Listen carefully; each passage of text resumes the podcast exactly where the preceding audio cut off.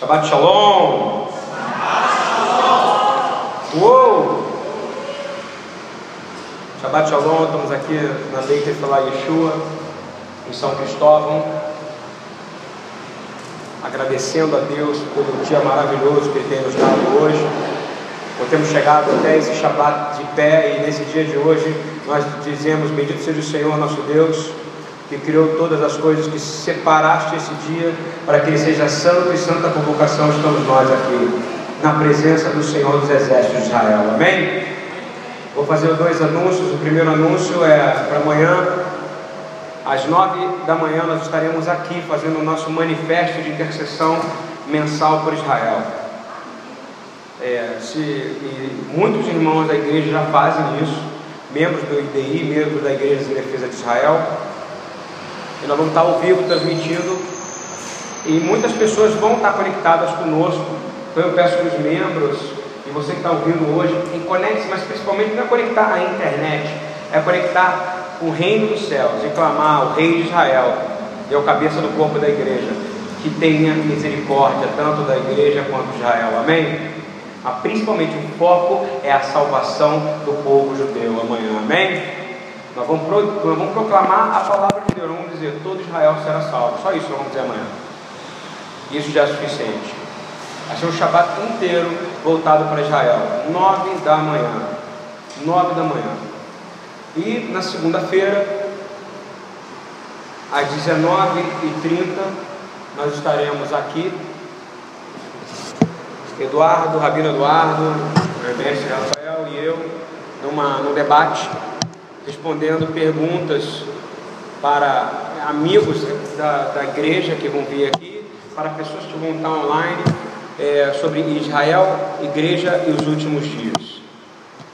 É, é baseado muito no livro do Asher Trader com Ben Jusser, que para mim é uma das obras que ela, ela, ela é irretocável, Israel, The Church in the Last Days.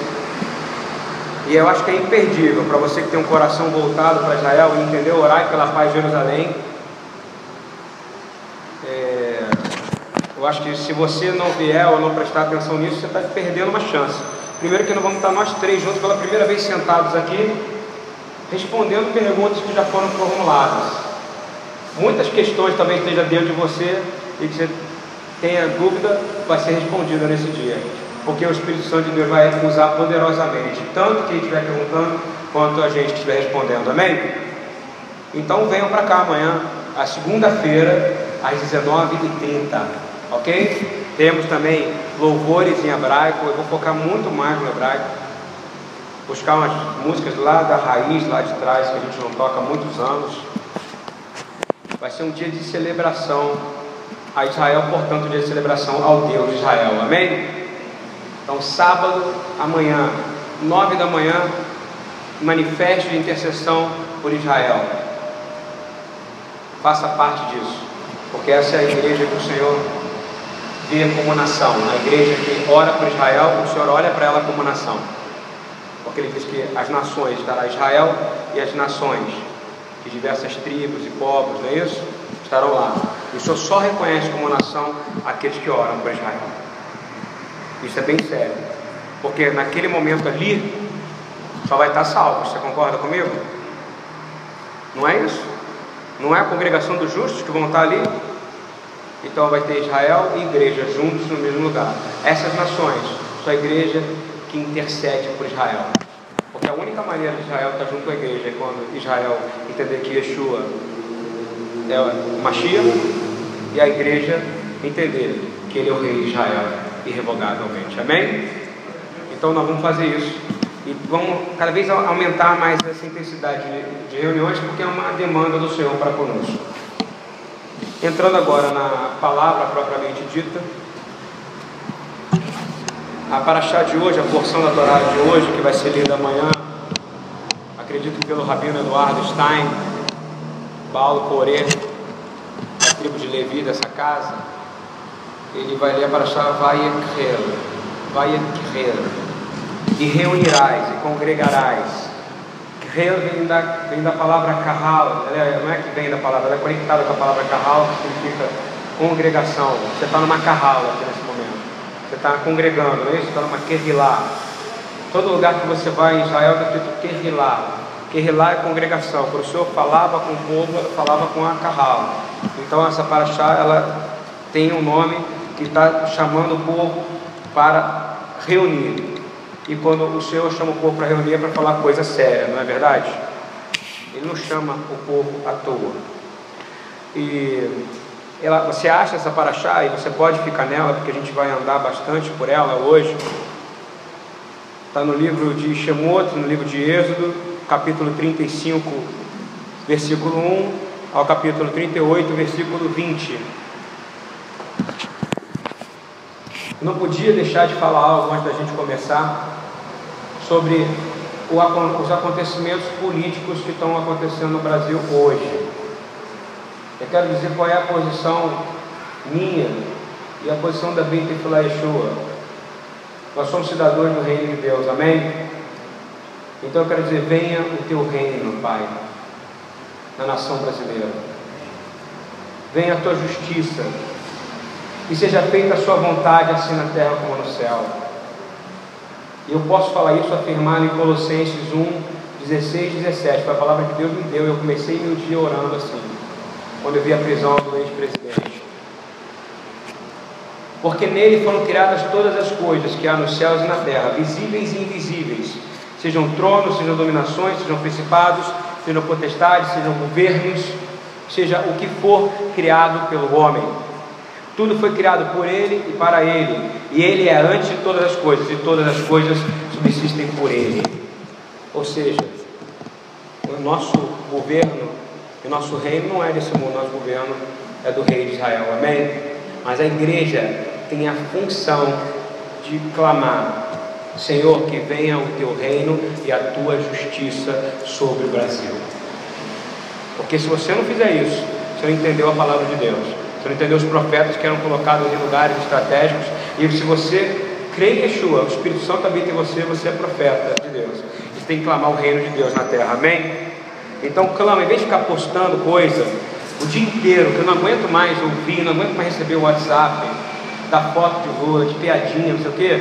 A sua função como profeta e como servo do Senhor é dizer, Senhor, venha o teu reino e a tua justiça sobre a nação onde o Senhor me colocou. Amém? Não fica alimentando esse lixo, não, porque você só faz, porque no final é troca de poder só que vai acontecer. Está entendendo ou não? É isso.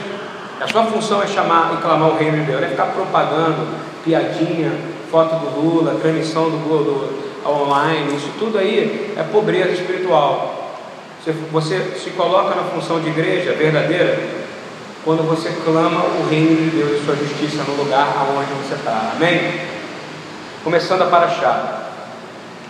A Paraxá, eu queria, eu vou falar sobre um personagem chamado Betsalel, já falei várias vezes, vou dar um enfoque diferente.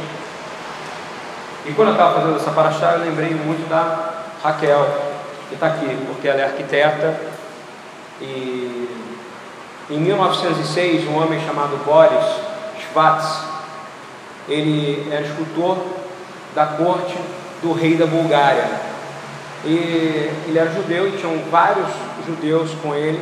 E ele tomou a decisão de levar 406 arquitetos com ele para Israel, para fazer uma análise do que tinha acontecido. Arquitetos, artífices, engenheiros, homens que mexiam com carpintaria, sabe, Alexandre? Ele pegou pessoas que estudavam com ele, que eram da corte, e falou: e o rei permitiu que eles fossem para Israel em 1906, no período de colonização judaica, no início do século. Alguns deles eram Hebrew Christians, eram, acho que a tradução que eu posso dizer que é, é cristãos hebreus. E que não tinha esse nome, judaísmo messiânico ainda, que foi criado pelos patriarcas, pelo David Stern, pelo Ari Socorramo, porque eles queriam que o judaísmo não tinha sentido sem Jesus. Então eles criaram o nome judaísmo messiânico para que tivesse um sentido. Não era para que imitasse o judaísmo, messiânico imitasse o judaísmo ortodoxo, que não faz sentido nenhum sem sacrifício. Na é verdade, o Shabat sem sacrifício, o Yom Kippur sem sacrifício. Como é que você tem expiação de pecado sem sacrifício? Né? Não há perdão, não há perdão de pecado sem expiação de sangue, não é isso? Kippur. Não há Kippur sem sangue. Então, eles inventaram esse nome judaísmo messiânico É como se fosse uma, uma jogada para falar assim, gente, vamos pegar esses caras que estão alienados, vamos trazer ele para a visão que Deus nos deu. Aconteceu o contrário, um monte de judeu que era messiânico, queria, agregou um monte de, de crentes evangélicos que queriam se transformar em judeus. Ou seja, é como o Dan Juster fala, que a, a nave tinha que pousar em Marte para fazer uma. A missão era para chegar até Marte. Ela pousa num, num asteroide no meio do caminho e achou que era Marte. Infelizmente, esse é o movimento judaísmo messiânico. Ele pousou em um lugar, que não era o lugar onde os patriarcas no início, quando os patriarcas são os nossos pais, tá? o Ari Socorram, David Ster, o Benjamin Berger, que vai estar aqui no dia. Que dia? Dia 18 de abril. É um patriarca, um homem que, o primeiro homem a fazer, a fazer uma igreja outra vez numa, na Galileia, em um barco. Ele vai estar aqui dando uma palavra para nós no dia 18 de abril. Isso é maravilhoso, né? Um judeu que montou uma congregação num barco em, na Galileia e hoje ele tem uma congregação mais antiga, uma das mais antigas em Jerusalém. Eles deram esse nome, eles se juntaram e falaram. Na, e no começo do século, por que eu estou falando isso? Porque eu falei Hebrew Christians. Os cristãos, que, os judeus que, que, que criam em Jesus, eles simplesmente chamados de hebreus cristãos, cristãos hebreus, ou, ou judeus cristãos. Né? E esse, e esse homem ele foi para no início do século, ele saiu da Bulgária e levou 460 estudantes de arquitetura, os melhores que ele tinha, porque o trabalho dele foi uma doação do governo para reconstrução, não somente da parte é, estrutural da cidade, mas para manter o aspecto arquitetônico do planejamento de Deus para Jerusalém. Estão entendendo mais ou menos o que eu estou dizendo? Tinha uma ideia, tem um plano. E tinha que manter um equilíbrio. Tanto é que você chega em Jerusalém, você não fica, você não acha que ali é uma, você vê uma cidade que manteve os padrões, você é obrigado a usar os mesmos tipos de pedra em, em todos os lugares. Aquela pedra não é porque fica mais bonita, é uma lei que tem que construir com aquela pedra específica. E esses homens eles foram para lá montar essa estrutura. O negócio deu tão certo que eles montaram uma escola. E é uma das maiores escolas de arte e arquitetura do mundo. E o nome dessa escola é o nome do personagem que eu vou falar hoje. O nome dessa escola se chama Bezalel Academy of Arts and Design in Jerusalem. Bezalel, que é o personagem da Bíblia que a gente vai falar hoje, Bezalel, que é o artífice, Academia de Artes e Design de Jerusalém. Para quem quiser ver o endereço, é muito bonito, tem exposições online, mostra toda a história da reconstrução de Israel, principalmente de Jerusalém, é bezalel.ac.il. Bezalel.ac.il. Aí você vê lá carpintaria, vai ter a parte de marcenaria, o que foi refeito, vai ter a, a parte de arte, a parte de arquitetura, pintura, porque eles tiveram que recuperar tudo que tinha sido destruído ou perdido ou danificado, entendeu? E foi uma obra maravilhosa. Betzalel significa a sombra de Deus especificamente a sombra de Deus. Eles não podiam encontrar nome melhor para dar para uma escola de arte, a maior escola de arte que existe em Jerusalém, e tudo que é feito em Israel tem renome no mundo inteiro. Então é uma das maiores escolas de arte no mundo. Eu pesquisei isso hoje. E é, é impressionante o nível de, de, E a ideia deles não é valorizar o artista antigo, é criar novos arquitetos, novos engenheiros, novos artífices que são capazes de construir e reconstruir o passado. Você entende isso? Por quê? Porque eles têm a preocupação de reconstruir o quê? O templo. Não é isso? E o templo precisava de detalhes, não é isso? E quem está fazendo isso junto com o Instituto do Templo é o Instituto Betsaleu de Arte. Betsaleu é sombra de Deus, a tradução desse nome. O nome é maravilhoso, eles deram para homenagear um grande artista e arquiteto da Torá, mas o poder espiritual que tem por trás de, de, desse personagem é enorme. O poder espiritual que tem dele é um homem que recebeu um download do céu. Você imagina um download de 500 mil teras? Sei nem se, sei lá, o que é mais do que tera, não sei. Deve ter, né? Eu esqueci. Eu não sei, tera deve ter mais do que tera. Ele recebeu mais, ele recebeu milhões de tera de uma vez. E espiritualmente é algo que ressoa até hoje, porque se ele recebeu e o Espírito de Deus ele habita no meio de nós, é o que nos faz clamar o Senhor e poder chamá-lo de Pai, poder chamar-nos filhos de Deus, esse direito a esse download dessa capacidade do Espírito Santo também é acessível a você, amém? E esse homem ele foi equipado, preparado para uma grande tarefa. Mas não era só uma tarefa como um, um homem que foi manusear, ele tinha que ser criativo.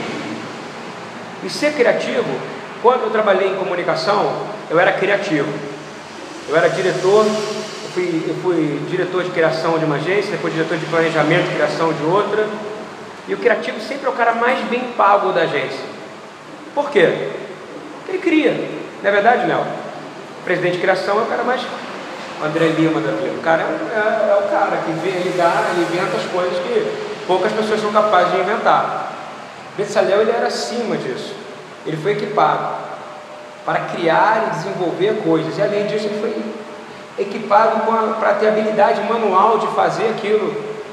Não por repetição, Deus deu para ele de uma vez isso, você entende? Isso é acessível a você. Existem homens criativos, mas o maior criativo de todos, de tudo é o Criador dos céus e da terra, Adonai, amém? Ele é o maior criativo. Eu sempre tinha essa noção quando eu trabalhava com publicidade. Eu sempre pensava que eu fazia algo legal, mas eu sempre imaginava que Deus podia fazer muito melhor do que a gente, entendeu? Qualquer coisa que a gente fizer. E o livro de Êxodo descreve esse derramado Espírito duas vezes. Vamos ver comigo? Êxodo 31, 2, 5, por favor. Diz assim: Eis que eu tenho chamado por nome a Bezalel. Guarda isso, chamado pelo nome. Chamado, você só chama pelo nome quem você tem intimidade, entendeu? Guarda isso. O filho de Uri, filho de Ur, e da tribo de Judá. E o enchi do Espírito de Deus, repita comigo: sabedoria, entendimento, ciência em todo o labor, ou seja, em todo o trabalho. Você não quer isso? Quem quer isso? Eu quero. Porque você precisa disso em qualquer área que você estiver for atuar. Para elaborar projetos e trabalhar em ouro, em prata e em cobre, e em lapidar pedras para engastar, e em entalhes de madeira para trabalhar em todo tipo de trabalho ou labor. Agora vamos para Êxodo 35, 31, 34. Já seria incrível Deus ter dado para ele esse dom de uma vez, não é isso? Você imagina, você numa hora você não sabe nada, que nem eu. Eu não sei é, trabalhar com carpintaria, eu não sei mexer, eu demorei muito para aprender é, colar um piso. Na primeira vez eu quebrei os cinco pisos, porque batendo martelo no meio quebrava o piso. Depois eu fui tentar botar pastilha, não deu certo. Esse cara não, ele recebeu um download. Ele saiu carpinteiro, engenheiro, arquiteto, não é isso? Eu não, estou aqui tentando aprender, porque esse ventilador caiu na minha cabeça. Não estou exagerando, é verdade. O que eu aprendi, você pode ver que está ruim ali, ó. Está soltando a, a mão ali. Por quê? Porque eu não tenho essa, eu não tive isso. Mas se eu realmente crer, eu posso ter. Você acredita nisso ou não? Amém? Agora, o mais legal é que em Êxodo 35, 31 a 34, ele vai repetir a mesma coisa. Eu quero que você repita comigo. O Espírito de Deus encheu de novo sabedoria, entendimento, ciência e em todo o trabalho. Aí ele repete a mesma coisa que ele fala antes: para criar invenções, para trabalhar em ouro e em prata e em cobre, e lapidar de pedras para engastar, e entalhar madeira, e para trabalhar em toda obra esmerada. Agora, o mais importante, além de Deus dar todo esse dom para ele, ele deu um que muita gente que tem dom não tem, que é o finalzinho aqui. Também lhe dispôs o coração para ensinar os outros. Amém? Ou seja, é um dom poderoso, né? Também. Esse é o maior, porque eu sei tocar violão. Eu vou entrar no desafio amanhã com o Caleb. Sei fazer tudinho. Sei mesmo, estou com muita. Olha, que é coisa que a gente sabe fazer, a gente tem que, eu sei fazer. Foi que meio que não foi com download, eu tive que estudar 12 horas por dia. Era 9 horas, da, eu entrava de noite no banheiro, sentado no vaso em cima, botava a coisa de lavar, a, a, cesta de roupa suja, botava a, o livro de guitarra e ficava. E quando eu via, eu entrava 9 da noite e saía 9 da manhã. É assim que eu me fiz guitarrista, com muito estudo. Tem dom, tem unção, mas teve estudo. Agora, ensinar é um dom também. Vocês concordam comigo ou não? Ensinar é um dom. Então Deus deu todo esse dom para ele de entendimento, sabedoria, tá, tá, tá, tá, tá, tá, e para poder fazer e etc. Mas no final, Êxodo 35, 34, qual o dom? O mais importante que ele deu? Também lhe dispôs o coração para ensinar os outros. Esse é o mais importante. Porque de nada adianta você reter algo que Deus deu para você. Lá atrás, quando ele abençoa Abraão, o que, que ele fala? Eu te abençoo para que tu, tu seja o que? Uma benção.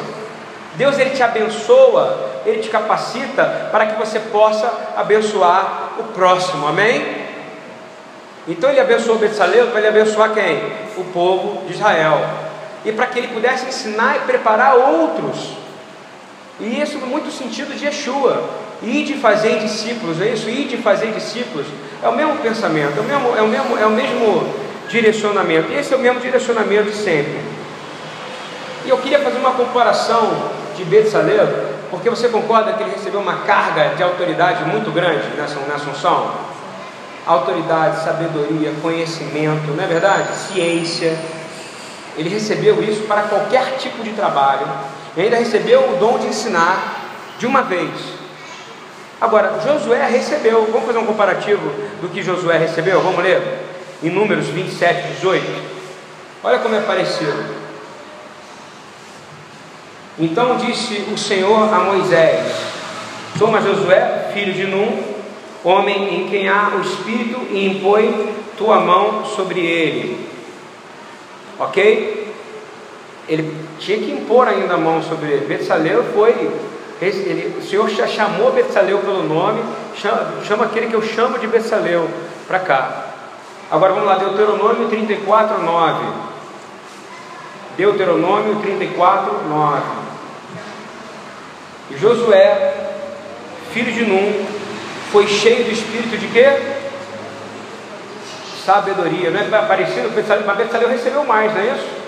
se for continuar, ver dons, porquanto Moisés tinha posto sobre ele as suas mãos, assim os filhos de Israel lhe deram ouvidos e fizeram como o Senhor ordenara a Moisés. A gente vê algo em Betsalel extremamente poderoso. A gente vê o espírito de sabedoria, de entendimento, de ciência e em todo o trabalho e ainda o espírito foi derramado sobre ele um dom de ensinar. E quem ensinava fazia parte da equipe dele e trabalhava bem porque ele queria mudar absolutamente, transformar Israel. Aquilo ali era o início do começo de algo que o Senhor tinha planejado lá atrás na criação. Está entendendo isso? Se o cordeiro ele era sacrificado antes da fundação, tinha que ser sacrificado algo, um sacrifício tinha que ser feito na terra para direcionar, você concorda? Tinha que ser aonde? O santo dos santos, o tabernáculo. Ok? E isso recria e relembra, segundo os rabinos, a criação. Concorda comigo? cria a criação. Olha só, a gente já ouviu alguma coisa, quem já ouviu isso? Deus não escolhe os capacitados, mas capacita os escolhidos. Não é isso? Não é isso, Caleb? Não é isso, Lute? Não é isso, Alexandre? Não é isso, Eduardo? A gente tem que crer. Porque é o Espírito que vai te capacitar. Você pode ser bom em repetição em algo, mas para você ser exceder naquilo ali, para o reino de Deus, tem que ser servindo a Ele. Né? Porque a glória vai ser dele, a sabedoria é dele, o conhecimento vai vir dele, a força vai vir dele, a inteligência vai vir dele, o ânimo vai vir dele, a alegria vai vir dele, porque sem ele você não consegue fazer nada. Fui eu que falei isso? Não, foi o próprio Senhor. Ele disse: Sem mim nada podeis fazer. Betsaleu podia fazer alguma coisa sem ele? Nada. E A tradução judaica fala algo interessantíssimo sobre esse momento, quando Moisés sobe ao Har Elohim, ao Har Elohim, ao monte de Deus, ou seja, ao Sinai, fala que ele sobe no monte Sinai, e ele não sobe no monte Sinai. A tradução judaica fala que ele foi direto ao céu e viu toda a corte celestial e viu e foi apresentado o trono de Deus e lá o Senhor mostrou para ele exatamente como ele deveria fazer. A tradição judaica fala e ela fala que isso é verdade. Que ele ninguém conseguiria ficar 40 dias e 40 noites sem comer, ninguém conseguiria ficar do jeito que ele ficou. Um homem que voltou em absoluta e foi santidade, voltou em absoluta santidade. E ele, a palavra fala que ele foi e viu o plano de Deus. A tradição judaica também diz sobre essa paraxá, essa porção, que Moisés desceu achando que ele ia construir com os próprios braços, as mãos e o intelecto seria dele. Mas, segundo a tradição judaica, fala que Deus falou para ele, isso é um midrash, tá? ou seja, uma, uma maneira de estudo judaico que existe sobre a palavra e de interpretação por revelação também na palavra de Deus. Que quando Deus falou para ele, não, tudo que é feito para o reino, para o Malhut Haelohim, para o reino de Deus, precisa ser feito em cooperativa de dons. Amém? É o princípio de Jetro lá atrás, né? Isso chama o que? Uma curadoria. Uma das primeiras coisas que o Senhor fez conosco quando a gente começou a crescer, o Senhor começou a falar muito, um conselho de discernimento. Eu estava me lembrando disso hoje. Isso é muito sério. E, e é muito importante a gente ter conselhos de discernimento na nossa vida. É, antes de você tomar posições e coisas que você venha fazer, você precisa estar dividindo, você precisa viver com as pessoas, conviver com elas, estar com elas. E é isso que faz a cooperativa de dons. Então, o reino de Deus é uma cooperativa de dons. Isso é uma coisa que o Senhor me falou. E é verdade, não é verdade? O reino de Deus é uma cooperativa de dons. Eu tenho um dom, o Alexandre tem outro, o Rabino Eduardo tem outro, o mestre Rafael tem outro, o Stuner tem outro. Nós temos dons diferentes. Eu sei tratar melhor um tipo de assunto, ele sabe melhor. Por que isso? Porque se o Espírito de Deus habita em você, tudo que você tem é para ser aplicado ao reino de Deus. 100% do dom que foi dado para Betsaleu foi usado para algo específico. Tanto que Moisés achava que ia ser ele, que em Êxodo 25, 40, fala assim: Atenta, pois, que o faça conforme ao seu modelo que foi te mostrado no monte. Ele tinha um modelo escrito para ele, tinha uma planta, sabe, Raquel? Planta hum, para que tinha que ser feito. Ele achava que ele ia fazer. Só que uns nascem para ser os arquitetos e outros nascem para ser os que vão se hábeis, vão ter sabedoria, criação para meter a mão na massa. E isso que o Senhor, isso que o Midrash fala. Em Hebreus há um outro Midrash, Hebreus 8, 5, que fala a mesma coisa que a tradução judaica fala, que a tradição judaica fala, olha só. Os quais servem de exemplo, quando ele está falando do templo, tá? Os quais servem de exemplo a sombra das coisas celestiais. Sombra, Betsa, como é que é? Sombra, Eduardo? Hein? Selem, Selem.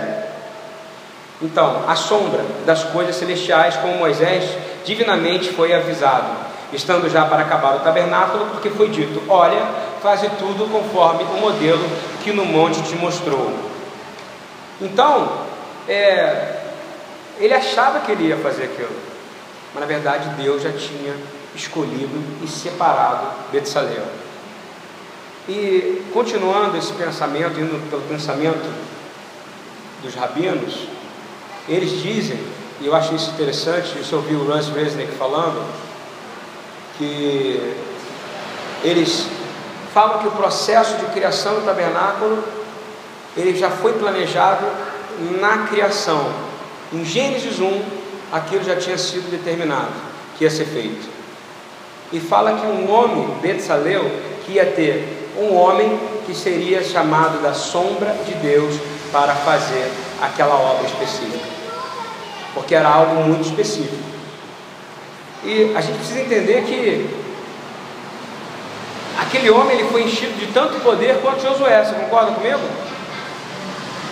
Mas ele não teve a fama, nem todo o trabalho, no sentido de, de, ter que tomar conta e levar o povo e ter a responsabilidade, não, mas ele recebeu a autoridade, ele recebeu o poder, ele recebeu a força espiritual, ele recebeu a energia para construir. E quando a gente olha para isso, a gente começa a entender que o passado direciona para ele. E a palavra sombra é uma palavra muito confusa no Novo Testamento. Sombra para Deus e sombra no judaísmo é réplica. Está entendendo isso ou não? Sombra é réplica. Sombra é réplica. Sombra é réplica. Por exemplo, Betsaleu é sombra de Deus porque ele é a réplica do Criador no momento da criação do tabernáculo que imita os céus. Amém? Estão entendendo isso? Então, por isso que ele era chamado. E tudo que você vai fazer para o reino de Deus não precisa ter o Espírito Santo. Tudo. Tudo que você precisa fazer precisa ter o Espírito Santo. Vou dar um exemplo número 1. Um. Gênesis, Bereshit 1, capítulo, capítulo 1, versículo 1 e 2. Olha o Espírito Santo aí. No princípio criou Deus o céu e a terra. Ele está dizendo que o céu e a terra foram criados por Deus. Ele está dizendo, eu sou Deus e fui eu que criei o céu e a terra. Tudo bem? Muito prazer. E depois ele diz assim: E a terra era sem forma e vazia, e havia trevas sobre a face do abismo. E o Espírito de Deus se movia sobre as águas. Antes de ter a criação, tinha que ter o que? O Espírito. O Espírito tem que estar na criação, ele tem que estar no momento da criação. O Espírito tem que estar em toda a obra feita dentro do corpo de Deus. Antes do trabalho do tabernáculo, também não teve que ter um derramamento do Espírito Santo sobre uma pessoa? Um derramamento sobrenatural, porque se você for procurar na Torá, não tenha quem recebeu esse tipo de derramamento do Espírito Santo. Não tem. E na, no judaísmo também, na tradição judaica, quando fala do Mashiach, quando fala do Messias, fala que quando o Espírito de Deus se movia sobre a face das águas, era porque o Machia andava sobre essas águas, o Espírito se movia. Está entendendo isso? É bonito, estou contando uma história que é, faz parte da tradição e faz parte do, do ensino judaico. Mas há um, há, um, há um sentido nisso, porque eu entendo que também, se ele passa e as águas se movem, você concorda comigo? É igual a gente. Uma vez que ele entrou na nossa vida, o Espírito de Deus habitou em nós e se movimenta em nós constantemente. Não é assim que funciona? Você começa a ser capaz de fazer coisas que você não era capaz de fazer ontem. E a gente lê isso em Isaías 11, 1 e 2. Olha só. Quando fala sobre o Messias especificamente porque brotará um rebento do tronco de Jessé, e das suas raízes um renovo frutificará, e repousará sobre ele o espírito do Senhor, o espírito de sabedoria, olha o espírito de sabedoria, o espírito de entendimento, o espírito de conselho, de fortaleza, o espírito de conhecimento e de temor a Deus. Isso pode estar sobre você nesse momento, amém? Porque se Yeshua realmente habita em você, o Espírito do Senhor está agindo em você nesse momento e te capacitando para a boa obra de Deus, amém? Porque você não é capacitado sozinho, mas pelo Espírito Santo de Deus. E da mesma forma que o Messias aparece na criação, o Espírito de Deus parava sobre a água e depois o Espírito de Deus para sobre toda a criação. Você concorda comigo? Para sobre toda a criação. Eu também creio que é derramado sobre todos aqueles que seguem Yeshua esse espírito, esse mesmo espírito de poder criativo. Às vezes você pode reparar que você consegue fazer coisas que você não tinha capacidade de fazer antes, ou de falar coisas que você não tinha capacidade de falar. Isso é afirmado em Joel, eu queria que vocês lessem comigo, Joel 2, 28, 29. E há de ser que Depois derramarei o meu espírito sobre toda a carne, e vossos filhos e vossas filhas profetizarão. Os vossos velhos terão sonhos, os vossos jovens terão visões, e também sobre os servos e sobre as servas, naquele dia derramarei o meu espírito. Amém? Ele está falando, não está falando só de Atos 1, não. Atos 2, Atos 3. Ele não está falando de Atos 8. Ele está falando sobre o que está acontecendo agora dentro do corpo dele, da carral dele. Entende isso? Ele está falando do que ele quer derramar, e ele quer derramar esse espírito sobre você. E não é um espírito, são sete espíritos de Deus. É interessante você pensar que você pode ter acesso a isso. E não vai ser pela tua força, não vai ser pelo seu muito estudar, não vai ser pelo seu muito querer. Eu vou te dizer, basta você crer. E não há aquele, não é isso que ele fala? Precisa nascer de novo, na água e no Espírito. Simplesmente assim. Apesar da grandiosidade de Betsaleu e desse derramado Espírito que a gente já está entendendo que isso serve para nós, ele tipifica a gente, ele tipifica o Senhor ter chamado a gente para uma boa obra. A gente começa a perceber que Deus não chama ele sozinho, ele chama pessoas para preparar esse trabalho, tanto que ele ensina ele chama o parceiro dele, que é da tribo de Dan, e ele é da tribo de Judá. Olha que coisa interessante, ele pega a maior das tribos e a menor das tribos. Ele está dizendo, eu quero, porque para Yeshua não há menor nem maior, há dons repartidos pelo Espírito Santo de Deus, amém? E naquele momento foi exatamente isso. Aquele cara recebeu um mega dom, mas ele não tinha que sair de lá como celebridade, você entende? Porque todos ajudaram, aqueles que deram coisas para construir o tabernáculo, as mulheres que fizeram as, as coisas para construir o tabernáculo, todos que ofereceram foram tão importantes quanto Betsaleu. Amém? Porque esse é o ensinamento do reino de Deus. Não há nem menor nem maior, pois todos são fundamentais. Não é isso? A menor, maior? O maior é menor no reino, o menor é maior, não é isso que Yeshua fala? E a gente começa a entender que, principalmente se você olhar o que o Rabino Shaul, o que Paulo fala, ele fala claramente que esse sentido de grande e pequeno diz que não existe mesmo. Existe algo chamado nós, que é uma palavra que Rafael gosta muito no hebraico, a narma. Nós. Para Deus existe o nós na igreja. O eu não deveria existir. Você entende isso? Eu fiz, eu aconteci, eu falei, eu toquei, eu profetizei, eu fiz isso, eu aquilo. Não, nós fizemos, nós construímos. Ah, mas eu, a pessoa não estava antes, mas o Senhor tinha escolhido ela antes dela vir para cá, amém? Porque ele chamou Betsaleu de novo pelo nome, e ele sabe o teu nome, ele chama pelo nome. Na verdade, é que para Yeshua não tem menor nem maior, porque todos nós nele, nele, recebemos dons e que todos nós precisamos um do outro. Você concorda que você precisa um do outro? Né? Fala aí, Sheila, para Alexandre, eu preciso de você, meu amor. Né? Fala para a pessoa do teu lado, fala, eu preciso de você. Você precisa, olha só, eu preciso de você. Olha que coisa louca, é o contrário do que o mundo fala, né? Todo mundo é insubstituível. Não, eu quero dizer, você não é insubstituível, você é necessário. Amém? Você não é insubstituível, Pablo, você é necessário, você é precioso, você é único.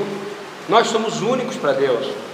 Porque sozinhos nós não fazemos nada, porque em Yeshua, repita comigo para vocês acordar, em Yeshua nós estamos aptos para receber dons uns dos outros.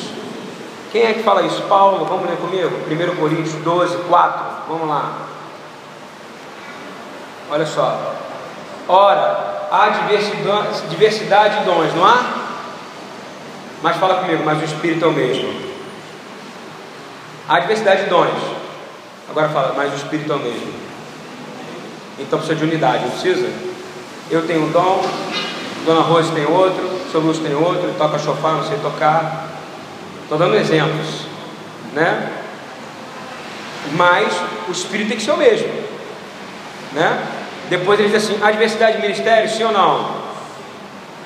Mas o Senhor, agora você fala, o Senhor é o mesmo. Então o Espírito é o mesmo e o Senhor tem que ser o mesmo, não é isso? Depois diz assim: e a diversidade de operações. Caramba, operações operações mesmo, ações, atividade. Há várias atividades diferentes acontecendo, mas o mesmo Deus que opera tudo em todos, amém? Isso não é verdade? Mas a manifestação do Espírito é dada a cada um para o que for útil. Então, não se ache inútil nesta casa, nem na igreja onde você está, você está me ouvindo. Você é insubstituível. Você é insubstituível, Alexandre. Não só para os seus filhos, mas para mim você é insubstituível. Esse pensamento de insubstituível é um pensamento do diabo, porque Deus criou as pessoas à imagem e semelhança dela, dele, deles. Então, quando a gente fala que você é absolutamente substituível, você está desmerecendo a criação de Deus, não é verdade? E você está tirando do cara a chance dele poder nascer de novo ou de um dom do Espírito entrar nele. Você tem que ser um encorajador dele. Betsaleu, Deus deu um monte de dom para ele, mas qual foi o dom para mim que é o mais importante? O último. E deu para ele um coração quebrantado para poder ensinar e repartir aquilo que ele aprendeu. Caramba, isso é muito bonito. Eu tenho dificuldade de ensinar, sabe? Coisas que Deus me deu. Eu peço a Deus todo dia, me ensina a ensinar. É uma coisa que você deve pedir todo dia.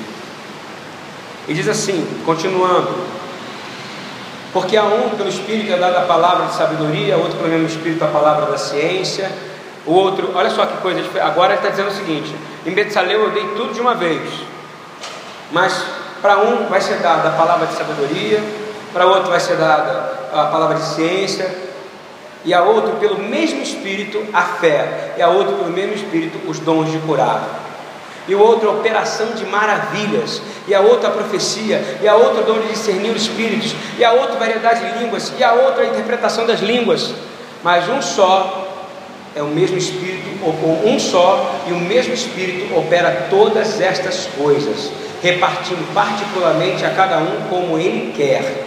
Porque assim como o corpo é um e tens muitos membros, e todos os membros sendo muitos, são um só corpo, assim é Cristo também. Pois todos nós fomos batizados em um espírito, formando um corpo, quer judeus, quer gregos, quer servos, quer livres, e todos temos bebido de um espírito. Amém? Essa palavra está dizendo tudo. Você é alguma coisa sozinho? Me responde.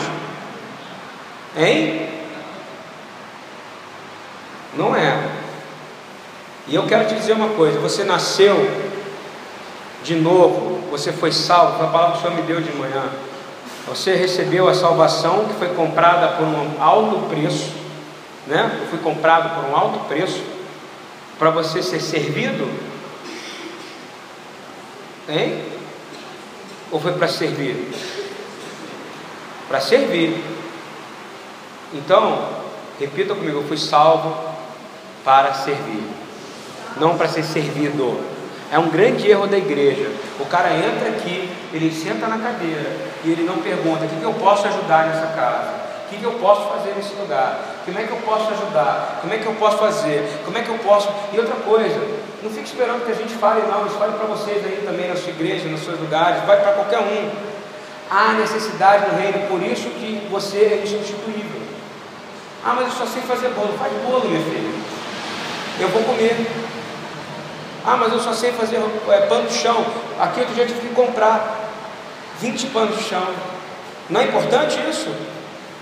É multidões de dons no meio de nós. E para finalizar, Betsalel não fez um serviço? Ele foi chamado para toda obra e para todo serviço? Ele foi chamado para um serviço. Deus derramou um dom para ele, não um dom, vários dons deu diversidade de dons, Não é só diversidade de língua, que a gente vai na igreja, ó, a irmã acabou de receber um dom de diversidade de línguas, está falando quatro línguas, e daí que ninguém sabe interpretar nenhuma delas? Não é verdade? Não tô, eu estou falando sério, gente. Eu vou num lugar, a pessoa, uh, acabei de receber uma outra língua, recebi outra. Mas e daí? Eu não, tô, não tem ninguém para interpretar. Eu vou precisar, vai, vai, vai, demorar o trabalho, piorou o trabalho para o intérprete que ele vai ter que falar quatro línguas. Uma já é difícil, não é difícil de ter gente que tem dom de interpretação de língua, fala sério. Como diz o Rafael, fala sério. Então é o seguinte, você tem que pedir dons que Deus já te deu. Sabe o que eu fico vendo? Tem gente que fala assim, Deus não fala comigo, eu não tenho, eu não tenho, o meu ouvido não é afinado, não consigo ouvir a voz de Deus, eu não falo em línguas. Aí se sente a pior da criatura, já reparou isso? Ou aquela irmã está pulando no fogo, dançando lá atrás, eu não consigo me mexer. Eu só consigo mexer assim, ó, pé. Você entende isso? O cara, ele não aceita o dom que Deus deu para ele. Deus te deu um dom, meu irmão. Eu garanto para você, eu te conheço pouquíssimo, meu irmão de camisa listada azul, mas Deus está me falando, Ele te deu um dom. Você pode não saber qual é, mas Ele te deu um dom porque você não estaria na igreja do Senhor sem um dom, porque ele se manifesta na diversidade de dons e uns servem aos outros como um corpo em equilíbrio, amém? O seu coração está batendo agora, não está? Você está mandando ele, bate, para de bater, bate, para de... É assim? Não, as veias estão circulando sangue, meu pâncreas está funcionando, espero que sim, o rim, o fígado, não é isso? Estou suando, tô, minhas glândulas estão gerando, está funcionando, estou funcionando, olha só, estou cheio de energia. Eu comecei o Shabat e quero dar um testemunho, caído lá dentro, estou aqui pulando de energia, amém? Isso não é um dom ou não é? É o Espírito Santo, é o remédio, não é a cura. E estou confessando que a palavra fala: confessai uns aos outros, vão orar, na oração do justo tem força, e vocês serão o quê? Curados. Eu quero ser curado aqui. Amém? Então, assim, você recebeu a salvação não para ser servido. Você não ganhou um serviço. Você veio para servir. Foi a palavra que Deus me acordou de manhã. E aonde que eu vi isso? A gente fala muito santa convocação o tempo inteiro, né? Eu quero que vocês abram todos os seus celulares, suas Bíblias, segundo Timóteo 1, 8, 10, e nós estamos fechando essa palavra de hoje. Olha só, Tiago 1, de 8 a 10. Isso é importante para você, tá? Você, 2 Timóteo 1, 8 a 10. Aí que eu olhei para o Tiago. Estou gostando tanto de ver nas sextas-feiras aqui, cara. Ô oh, benção. 2 Timóteo 1, 8 a 10. Vamos entender o que quer servir? Então, portanto, não te envergonhes do testemunho do nosso Senhor. Primeira coisa, repita comigo, não me envergonhar. Não me envergonhar de ser crente. Você usa a camisa de Copacabana aí, Jean. Você tem que usar com essa mesma força a camisa de Jesus. Você entende o que eu quero dizer? Lembrando, você tem que dar bom testemunho. Aonde você for, o seu testemunho precede você. Entende isso? Então você tem que ter, não se envergonhar. Ah, mas na minha turma só tem menininha de cabelo azul, menina com piercing na língua, pessoal com aquelas roupas todas rasgadas, etc.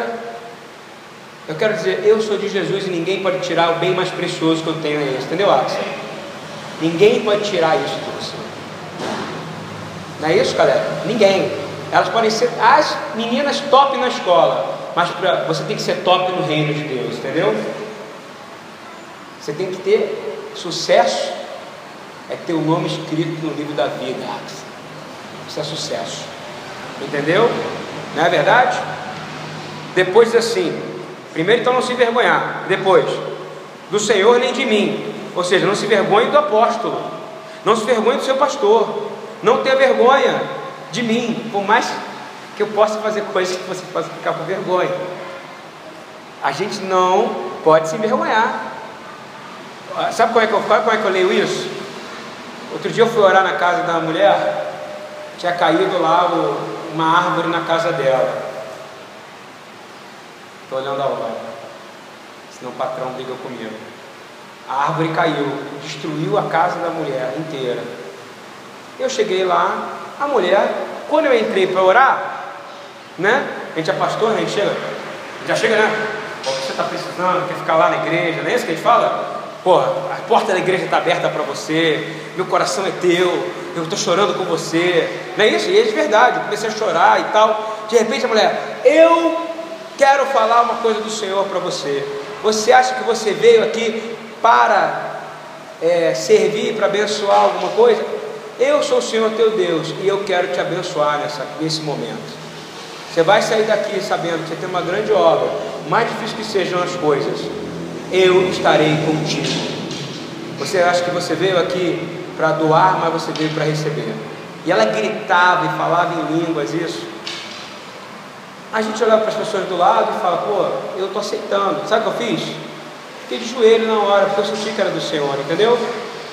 Quando eu vejo a presença do Senhor, eu sou igual o Daniel, igual o João, eu me jogo no chão. Não é isso? Eu me jogo no chão.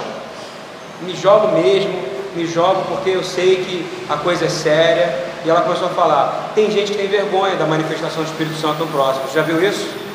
A pessoa está clamando alto, dando glória a Deus. Já tive gente que saiu daqui porque não aguentava outra pessoa dando glória a Deus em voz alta do lado dela.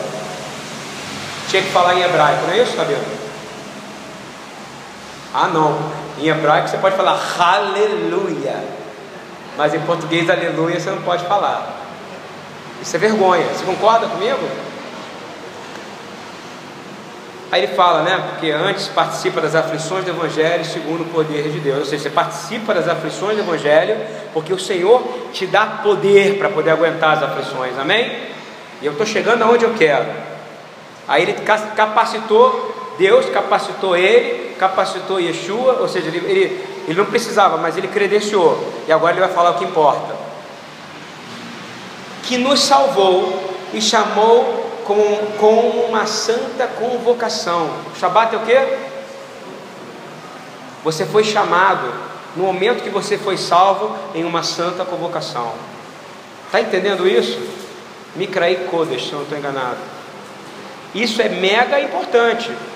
Na hora que você foi salvo, você está numa santa convocação. Qual é essa santa convocação? Vamos ler? Não segundo as suas obras. Você não foi chamado para essa convocação para fazer as suas obras, mas segundo o seu próprio propósito e graça que nos foi dada em Cristo. Nós vamos seguir isso, segundo o propósito de Deus e a graça dele que foi dada em Cristo. Jesus antes dos tempos dos séculos e que se manifesta agora pela aparição de nosso Salvador Jesus Cristo, o qual aboliu a morte e trouxe à luz a vida e a incorrupção pelo Evangelho. Amém? Glória a Deus. Então vou falar para você uma coisa, meu irmão. Ele te salvou, é o que está escrito aqui, traduzindo para o português, bem claro. Ele te salvou para te convocar. E você se torna separado e santo não segundo as obras que você faz. Uma vez a gente achava que a gente estava fazendo um monte de coisa legal, mas é, a gente não estava fazendo o que o Senhor quer. Às vezes a gente pode estar fazendo ali, ajudando o IBGE, parece que é uma coisa maravilhosa, mas pode ser obra nossa, pode não ser obra de Deus. Você entende isso ou não? Tem maior carinha de coisa de Deus, mas pode não ser de Deus. Não é isso? Por isso que toda obra que você fizer tem que fazer com Betsaleu. Como? Cheio do Espírito de sabedoria de Deus, amém? Principalmente discernimento. E diz assim: mas segundo o seu próprio propósito e graça que não foi dada em Cristo Jesus antes dos tempos do século. Ou seja, ele está dizendo: eu te escolhi para essa santa convocação, eu te preparei e eu quero te dizer: você não é insubstituível. Amém? Você também é sombra minha. Você é a imagem e semelhança de um Deus Todo-Poderoso e tem autoridade sobre coisas, porque Ele te deu essa autoridade, amém? E a quem muito é dado, muito será cobrado. Lembre-se disso antes de pedir qualquer ministério, qualquer dom, qualquer coisa. Primeiro, aproprie-se do ministério e do dom que Deus te deu, amém? Shabbat Shalom. Queria convidar o Rabino Eduardo aqui.